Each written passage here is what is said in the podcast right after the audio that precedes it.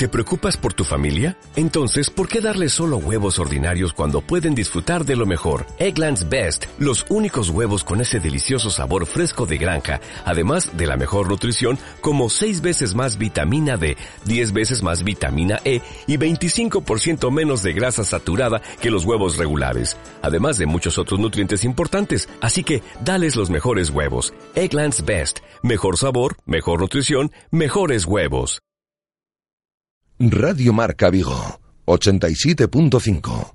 Baby, baby, baby, baby.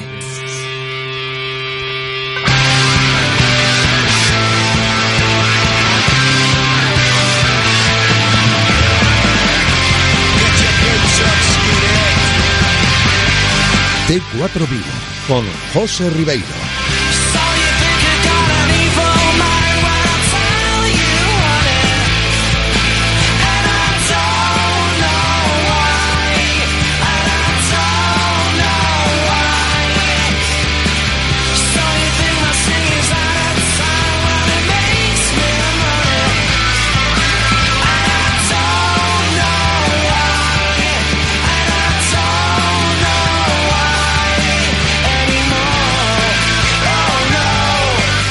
Saludos, ¿qué tal? Muy buenas tardes. Aquí estamos en tiempo de T4 Vigo hasta las 8 en punto. Que estaremos. Volveremos con el running, ¿eh? Hoy nos estrenamos de nuevo con los locos del running. Enseguida está con nosotros Carlos Adán al frente de esta maravillosa sección de running. Pero antes hacemos un repaso de la actualidad del Real Club Celta. A día de hoy el equipo de Juan Carlos Unzué no ha entrenado. Este miércoles lo ha pasado como ese día de descanso semanal que suelen tener los jugadores de la primera plantilla del Real Club Celta y hemos aprovechado este miércoles 7 de marzo para salir a la calle a preguntar, a conocer opiniones acerca de cómo se ve a este Real Club Celta después del partido del otro día contra la Unión Deportiva Las Palmas, donde se ganó y donde se consiguió esa victoria importante para seguir peleando por los puestos europeos y hemos conocido varias opiniones sobre si convenció o no el equipo el lunes contra Las Palmas. Sí, ha jugado muy bien y me gustó más la segunda parte que la primera, pero bueno, debería la defensa unirse más y mejorar. La verdad es que del todo no, porque pudimos hacer muchas más cosas durante la primera parte y la segunda. El gol de ellos vino en un momento ahí, pero bueno, pienso que deberíamos de haber ganado y vamos a ganar. Bueno, pues hombre, me dejan mejores sensaciones que los partidos anteriores, porque el Celta tuvo ahí una oportunidad de, eh, en fin, de estar mejor, porque no, no está metido en la Copa, ya dejó la Copa atrás y nos crearon unas perspectivas de que iba a ir el equipo descansado mucho mejor y tal, y no está ocurriendo. Entonces, eso hace dudar del equipo y de un Unzué. A raíz de esas sensaciones que dejó el equipo después del partido del lunes contra la Unión Deportiva Las Palmas, también se puede llegar a otro tipo de conclusiones, como por ejemplo la de si se sigue pensando, se sigue confiando en las aspiraciones europeas de este Celta de Juan Carlos Unzué. Sí, yo creo que a lo que queda de temporada podemos cumplir ese objetivo sin ningún problema si seguimos siendo el Celta que todos esperamos. Bueno, creo que ahora queda un margen de partidos en el Atlético de Madrid esta semana. Si sacamos algo positivo, yo creo que puede, puede repercutir en la mentalidad del equipo y podemos conseguir algo más, sí. Pues yo creo, sinceramente, por lo que ha hecho últimamente, no. Vamos, iríamos a Europa a hacer el ridículo y para eso mejor no ir. Pero lo que no se puede es crear las perspectivas de que íbamos tal, tal, porque la gente pues lo exige, claro. Y no es, están fallando jugadores, eh, estos que se incorporaron ahora el último en invierno, que jugó, claro, juega pocos minutos, pero las perspectivas de que era un jugador de 22 años, creo que es uruguayo, argentino. Argentino. Argentino. Pues, pues no son las que eran, entonces eh, yo qué sé, no sé cuál es el problema, pero sobre el papel tenemos un equipo para hacer mejor papel del que está haciendo. Entonces eso crea, así se ve en las gradas, entre las incomodidades de tal y lo mal que va el equipo, que lo, digamos que no va tan bien como la gente esperaba, pues el otro día había 11.000 espectadores de un aforo de 25. Pues ese es el reflejo. La afición de Vigo no es muy de primera, que digamos, y, y va al campo si genera el equipo perspectiva, si no, no. Ahí estaban las opiniones que al margen de ellas, pues tenemos que seguir recordando lo que sucede en el entorno del equipo celeste, que sin ir más lejos volverá mañana al trabajo para preparar el próximo compromiso liguero que será el domingo contra el Atlético de Madrid en el Wanda Metropolitano. Para ello, un Zue Veremos si puede contar con Andreu Fontás, que todavía sigue lesionado. Todavía se, ah, se, aparece el nombre del central catalán en ese parte médico del Celta. También pendientes de la evolución de Daniel Vaz, el jugador danés que no pudo estar contra la Unión Deportiva Las Palmas por una lumbalgia, aunque evoluciona favorablemente. Y un Yago Aspas que esperemos volver a ver de nuevo mañana entrenando, porque la última sesión de entrenamientos no lo hizo a modo de descanso después del partido. Así que pendientes de esos nombres en el Real Club Celta. Y hoy estuvimos pendientes de un nombre histórico también. Estuvo con nosotros Javo Irureta, el entrenador del Real Club Celta, allá por la temporada 97-98, antes de marcharse al Deportivo de La Coruña. Y nos decía Javo Irureta que sigue de cerca a este Celta de Juan Carlos Unzué y lo ve con opciones para regresar a Europa.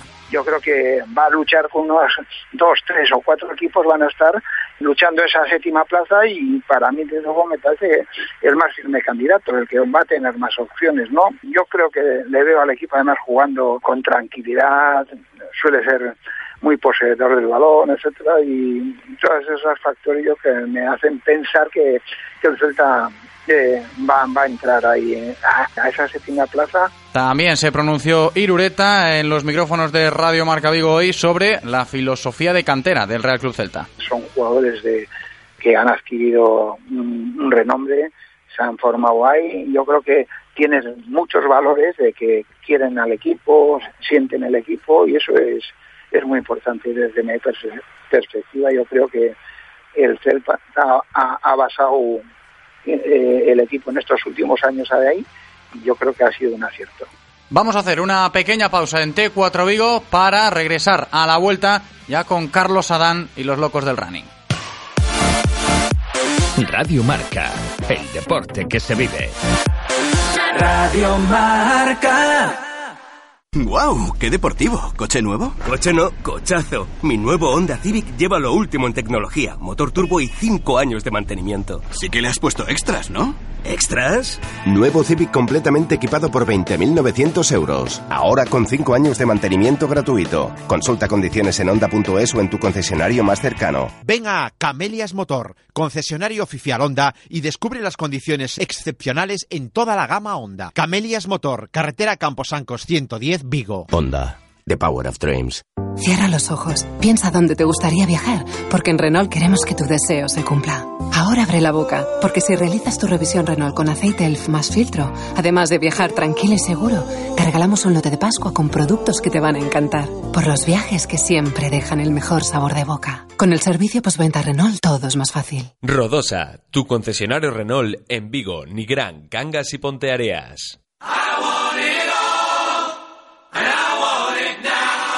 Lo quieres todo y lo quieres ya.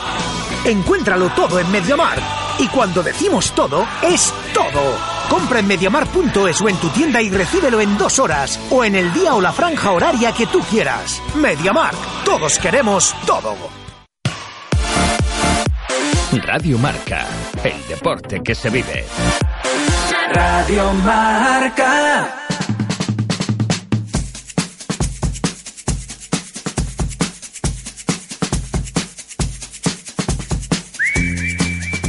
Tiempo en Radio Marca Vigo para los locos del running.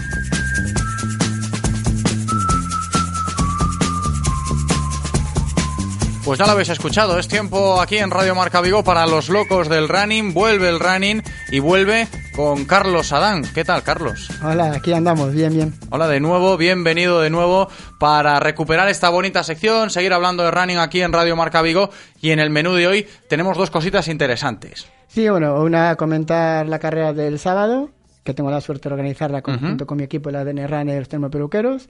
Tenemos aquí una participante en esa carrera. Que enseguida hablamos con ella, con Aurora López. La saludo ya. ¿Qué tal, Aurora? Hola, muy bien. Enseguida recuperaremos eh, todo lo que nos ha dejado esa carrera de contrarreloj por equipos, pero también tendremos más. Sí, vamos a hablar con el que colabora, con la persona que organiza, digamos, la carrera del domingo de la igualdad, que la organiza el Consejo de Vigo, pero cuenta con David Posada para la coordinación de la Enseguida también estaremos con David Posada en cuanto podamos eh, contactar con él para hablar también, por supuesto, de esa carrera de Móvete por la Igualdad que se celebra este domingo aquí en Vigo. Carlos, y si te parece, sin más dilación, vamos a, comentar junto con Aurora lo que ha sido ¿no? para vosotros tú como organizador y Aurora como participante, la, carrera del otro día, esa tan bonita contrarreloj por equipos y tan diferente. Sí, bueno, yo lo organizo, pero bueno, mejor que opine Aurora que es de la carrera, que a ver, como ella no- es la primera que compites, creo, ¿no? En la sí, carrera. en esta carrera sí, es la Pues- primera vez. Pues da tu opinión. Bueno, como te comentaba antes, la verdad es que es una carrera que a priori mm, nunca me llamó la atención, sinceramente, y me sorprendió mucho cuando participé, porque realmente me parece una carrera divertida. eh, te organizas con tus compañeros de equipo, lo cual también, bueno, es algo diferente y bien. La verdad es que me gustó. Estupendamente, como contextualización está muy bien, ¿eh? para ir abriendo boca de lo que luego profundizaremos un poquito más, Carlos, si te parece, porque ya está con nosotros David Posada, el eh, organizador que está al frente de, de esta carrera de Móvete por la Igualdad. Lo saludamos ya. ¿Qué tal, David? ¿Cómo estás? Hola, buenas tardes. Hola David, gracias por atendernos. Nada, hombre, gracias a vosotros, Carlos. Faltaría más. Bueno, pues nada, cuéntanos eh, el tema de, de la carrera, el recorrido, eh, el objetivo. Bueno, el objetivo se supone que será la misma, la misma palabra de la carrera lo dice, ¿no? Pero háblanos de ella, por favor. Eso es, bueno, esto viene a, a mí me lo propone el Concello, pues bueno, a raíz también de que les colaboro en la organización, les organizo la San Silvestre, pues este año han querido dar un pasito más en todos los actos que se realizan por el Día de la Mujer. Eh, y bueno, no querían hacer una carrera mujer como tal, porque ya existe en la ciudad la carrera mujer. Y bueno, pues hacen un evento diferente, ya no es solamente desde la Concejalía de Deportes, sino que también está la Concejalía de Igualdad, evidentemente.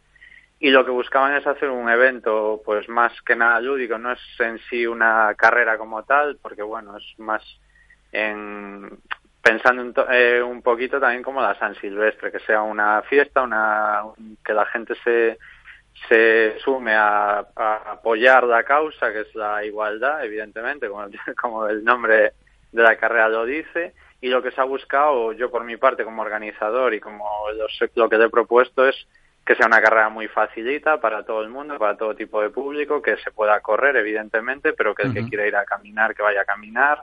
Lo importante es la causa de- del evento, porque, bueno, lo que hablamos siempre, carreras ya hay, ya hay demasiadas en vivo como para seguir aumentando el calendario de carreras en sí.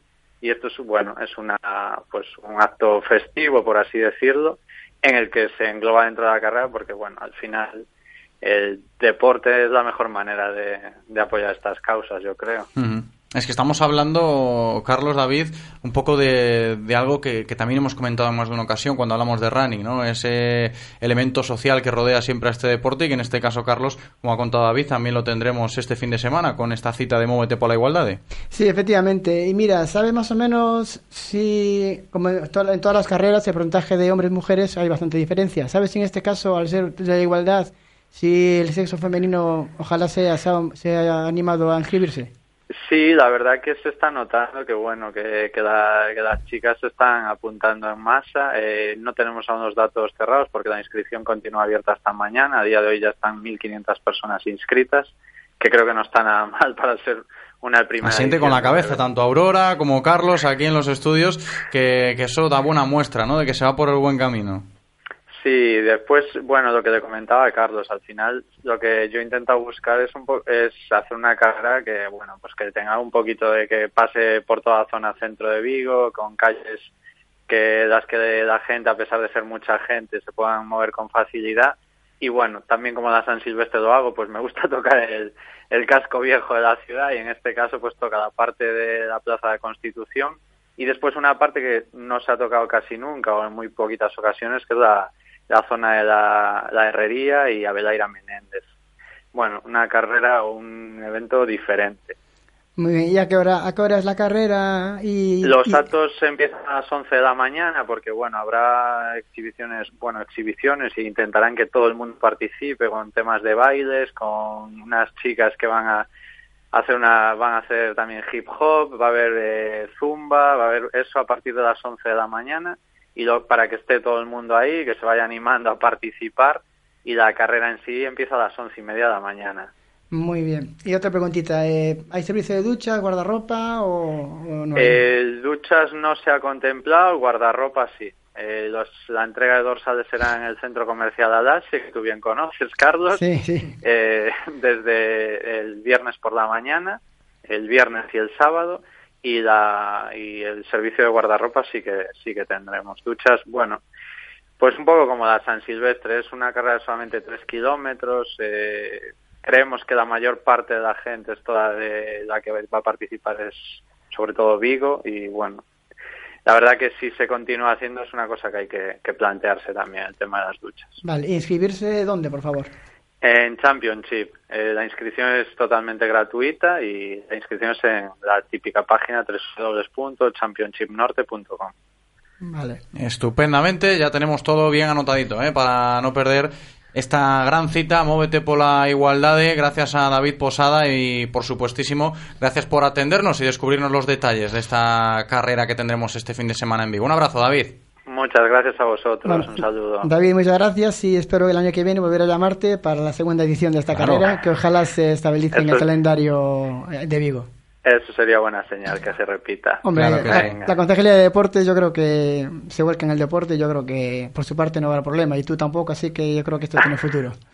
Muy bien, muchas Estupendamente. gracias. Hasta luego, David. Hasta la próxima. Hasta la Carlos, próxima. nosotros tenemos que seguir hablando de running porque aquí Aurora también lo demanda, ¿no? Con muchísimas ganas se había afrontado aquella, aquella carrera que tú mismo organizabas, ¿eh? de la contrarreloj por equipos, y que yo creo que ella nos ha dado su opinión al principio a nivel de, de participante, pero a nivel de organización también resultó muy buena. Bueno, tuvimos la, la gran tristeza, digamos, mala suerte del, del tiempo. Bueno, la- La el hándicap de- del tiempo, ¿no? Antes comentaba y no aquí fuera, pero era algo que más o menos con la previsión te lo, te lo ibas a esperar. Sí, bueno, eh, yo tengo un compañero, un compañero de trabajo que navega y tal, y, y el día anterior le dije, Pedro, eh, a ver, dime, ¿va a llover el sábado? me, me sacó ahí en el móvil una aplicación y me dice, Carlos, tranquilo, a las 7 de la tarde no hay ni una gota de lluvia. Y por desgracia, a las 7 de la tarde, que fue cuando empezamos a salir, que yo salí... yo- No, yo- no vamos a decir la aplicación, entonces no. no, no, no, no, ya- hoy, hoy lo vi en el comedor y ya te lo dije, Pedro, menudo consejo me diste. Nada, yo salí a las 7 de la tarde en el primer equipo del ADN, porque al ser organizador yo corrí en el primer equipo y caían chuzos. Después ella debió correr a las 7 y 3 minutos, 7 y 4. ¿A vosotras qué tal con el tema de, de Pues caían chuzos Sí, ¿no? también. Sí, sí. Y nada, fue la única, la única pena. El resto, porque claro, al llover la gente no va a pasear, entonces el público pues no estaba viendo la carrera, ¿no? Pero bueno, en cuanto a equipos, bien, 51 equipos, como todos los años, eh, solo 8 equipos de femeninos, pero bueno, pero mucho equipo mixto, eh, en que había que tener mínimo dos, dos, dos mujeres. Pero vamos, yo estoy contento, pero bueno, lo importante aquí es, es Aurora y los equipos. Y nada, me gustaría preguntarle a nivel personal que cu- cu- cuánto tiempo lleva corriendo. Pues yo empecé a correr, mm, calculo que hará unos seis o siete años. Pero vamos, soy una mera aficionada, ¿eh?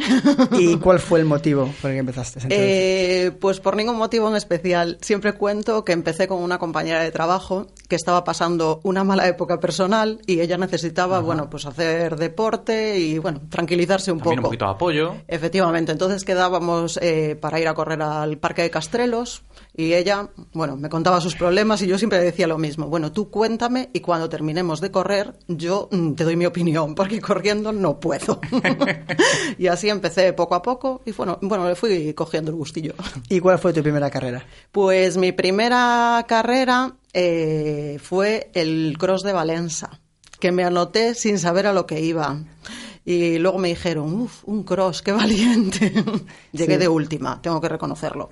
Eso, un cross para, para iniciados, Carlos, tú lo podrás explicar mejor. Igual es un poquito fuerte, ¿no? Aurora, ¿a ti te resultó? No sabía lo que iba, pero sí, sí me resultó ¿No? duro. Sí, porque un cross suele ser también de atletas limitados, menos gente, y, generalmente a veces están federados, son, son, digamos, profesionales, entre comillas, y el nivel es más elevado que una carrera mm, popular, ¿no? Vamos a decir que Aurora entró a lo grande, ¿no? En el mundo del running con un cross, aunque bueno, por lo menos Llegamos a la meta que a veces es lo que, lo que importa de sí, verdad. ¿no? Sí, pensé varias veces en retirarme, pero bueno, iba un chico de la organización detrás conmigo y me decía, no, no, no, llegamos a meta. Entonces en las bajadas me decía, bueno, pues ahora recuperas aquí y ya nos queda poquito y al final llegué, llegué a meta. Bueno, ¿y qué consejo le darías a, a, las mujeres como tú que trabajan en ese tema de la igualdad y, y tienes familia? ¿Puede compaginar el deporte con el trabajo? Hombre, yo creo que sí. Yo creo que queriendo, mmm, hombre, evidentemente cu cuanto más tiempo libre tienes, más tiempo tienes para dedicar mmm, a todo tipo de hobbies. Pero yo creo que siempre se debería sacar un, rato para hacer deporte, porque es bueno a todo, a, o sea, en todos los sentidos, tanto física como psíquicamente. Perfecto. Mira, y el ambiente que hay en el atletismo, diles a estos oyentes lo sano que es. es hay muy buen ambiente, no es por quedar bien, pero sí, yo la verdad es que hice, he hecho muchísimos amigos a raíz de, pues eso, de empezar a correr, de empezar a ir a carreras y Claro. Tal. Es y... que esto es, lo comentábamos antes también, y no es por ser repetitivo, Carlos, Aurora, el hecho de, de, hablar de running, de hablar de atletismo, de salir a correr, pues por el simple motivo de apoyar a una amiga, como comenzó Aurora, Carlos, también está dentro ¿no? de este concepto de running y de, de, atletismo y de practicar este deporte. Sí, porque vamos a ver, yo tengo la suerte de llevar mucha vida, en este, mucho, muchos años de mi vida en este deporte y yo entrené mucho en el Parque de Castrelos. Allí es una familia, aquí estamos uh -huh. todos, nos conocemos todos. Eh, yo voy al puente allí a entrenar, hablo con la gente, cuando estoy viendo entrenar a atleta estamos hablando, todos nos, nos contamos nuestros problemas, intentamos solucionarlos entre todos. Yo no sé, yo no, yo no digo que en otros deportes claro. ocurra lo mismo.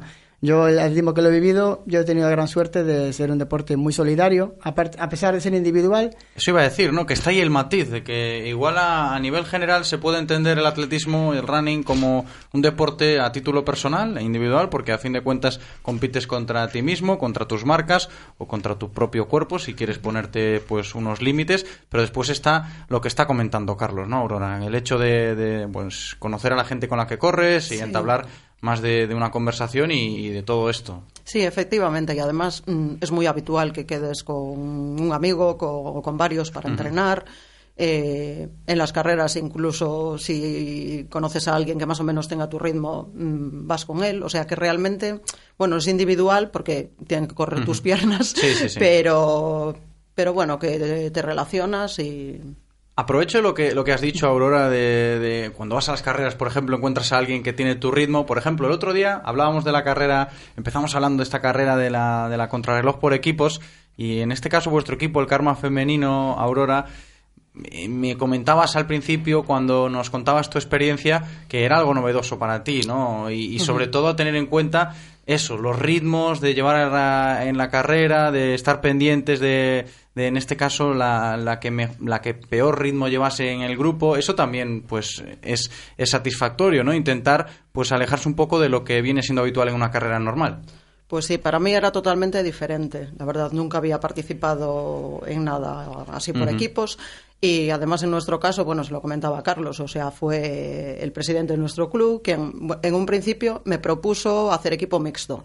Pero uh -huh. como vio que, bueno, que las chicas se animaban y que podíamos hacer un equipo femenino, pues nada, formamos equipo femenino. Y bueno, mmm, había, dentro de que solo éramos seis, porque en un principio nos anotamos siete, pero bueno, una de las compañeras estuvo, el último día estaba con sí. gripe, no pudo acudir éramos totalmente dispares, porque bueno, había gente que corría más a menudo, había dos compañeras que, bueno, que habían uh -huh. tenido niños y que llevaban tiempo sin correr, e incluso una de ellas, eh, que yo creo que le costó más, normalmente hace montaña, entonces nunca había claro. corrido en asfalto, y el hecho de hacer cinco kilómetros, pues yo creo que en un principio se agobió un poco, pero vamos, uh -huh. terminó la carrera, o sea, todas juntas y muy bien. Esas palabras de Aurora, Carlos, un poco se ciñen a lo que hablábamos tú y yo hace un par de semanas aquí cuando pues hacíamos un poco la introducción de la carrera, ¿no? Ese atractivo que tiene, estar pendientes de todos los integrantes de un grupo que al final, el día de la carrera, eso se nota.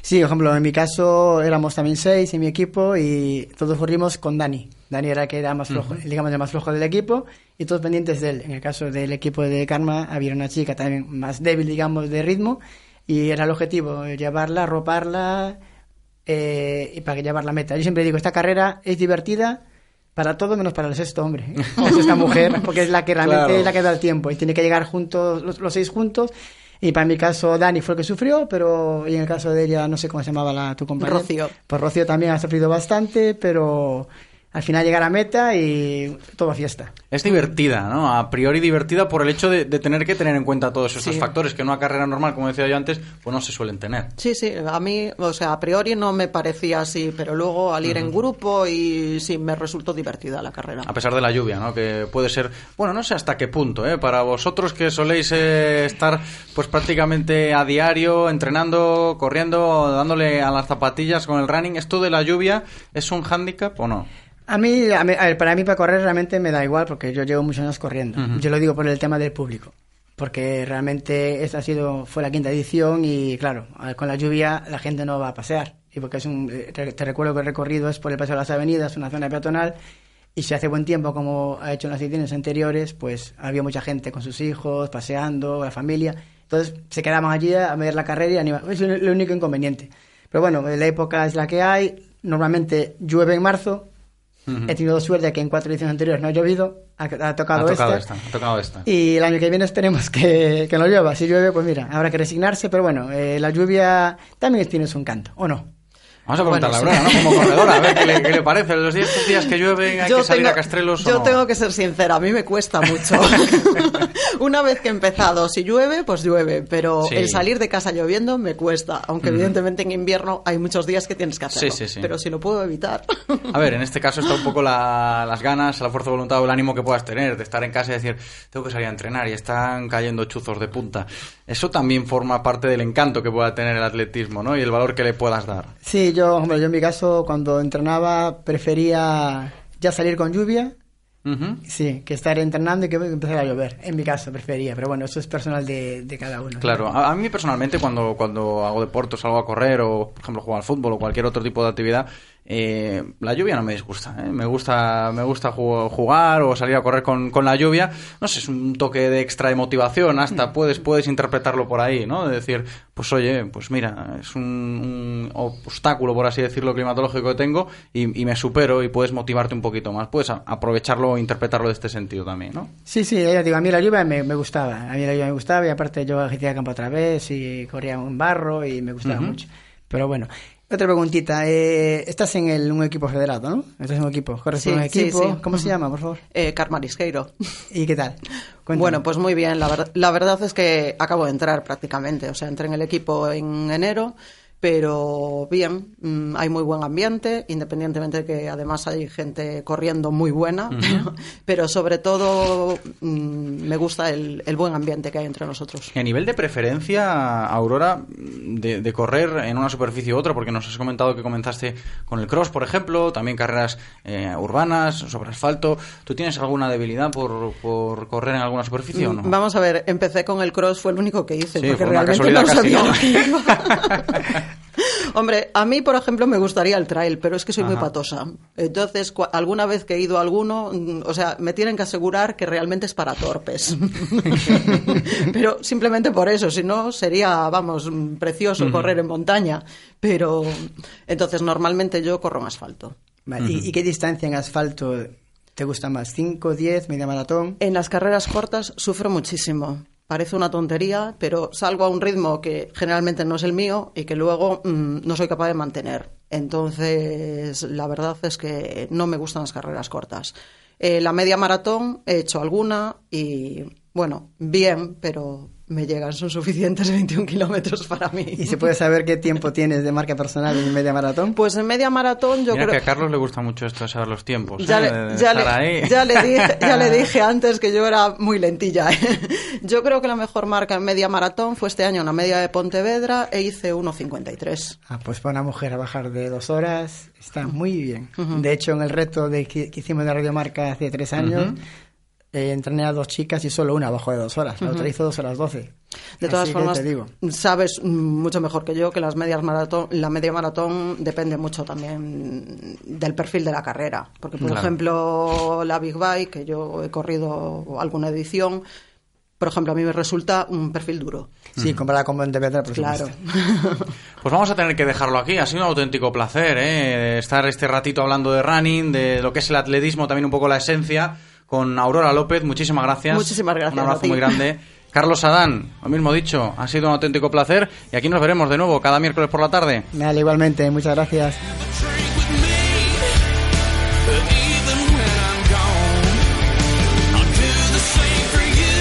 Un minuto para llegar a las 8 en punto. Solo nos queda darle las gracias a Eloy, como siempre, en cabina técnica. Y gracias también a todos vosotros por estar al otro lado escuchándonos. Hasta mañana. Chao.